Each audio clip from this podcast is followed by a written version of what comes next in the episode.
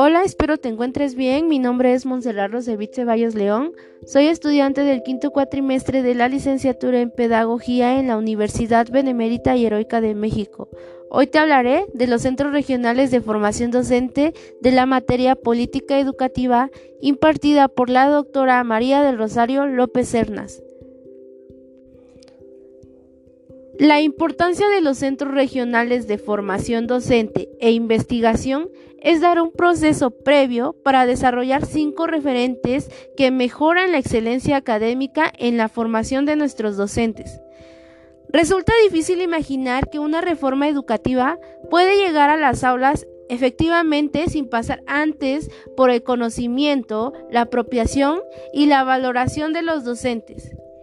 Llámese educador, docente, asesor, pedagogo o directivo escolar, estos son determinantes para la malla curricular educativa. Díaz Barriga 2004. La reforma educativa aprobada en México en 2013 por la RE fue reconocer al docente como un profesional inmerso en un contexto de exigencia. Chiapas, Oaxaca, Tabasco, Veracruz, Campeche, Yucatán y Quintana Roo son ciudades del sur-suroeste de México que forman parte del CRESUR, quien tiene como misión atender las necesidades de formación continua y de posgrado de los docentes, directivos y asesores técnicos pedagógicos en educación básica, media y superior. Con base a esto, la innovación educativa es importante para poder contribuir un logro de una calidad educativa con equidad entorno en el que opera la CRESUR está caracterizado por la pobreza multidimensional con carencia educativa, el analfabetismo, el rezago educativo y deserción escolar. Según Trejo 2016, un 75% del personal académico de la escuela normal carece de estudios de posgrado. ¿Qué futuro nos espera? ¿Quiénes nos están transformando?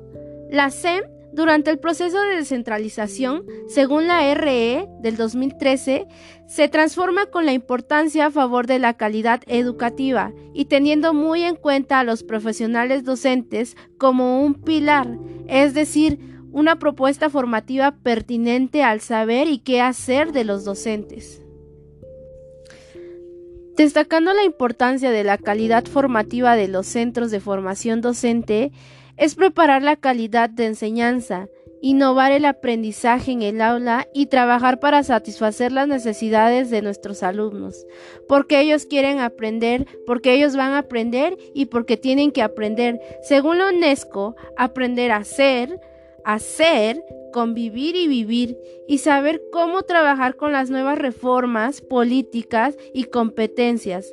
Poner en práctica el saber docente con sus seis principios fundamentales. La contextualización para ver qué es lo que se está viviendo o cómo están aprendiendo.